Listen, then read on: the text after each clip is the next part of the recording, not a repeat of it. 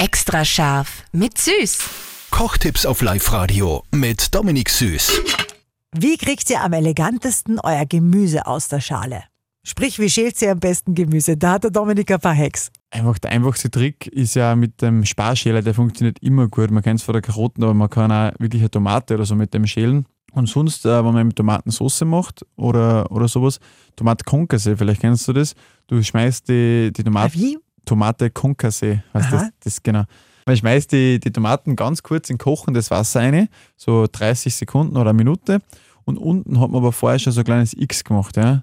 Genau, und dann schmeißt man das ein, schreckt man es wieder ab in kaltem Wasser.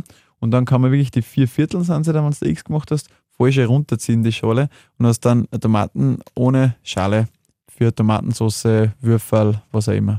Extra scharf mit Süß. Perfekt gekocht in einer Küche von Eilmannsberger. Denn am Ende schreibt man Küche mit E.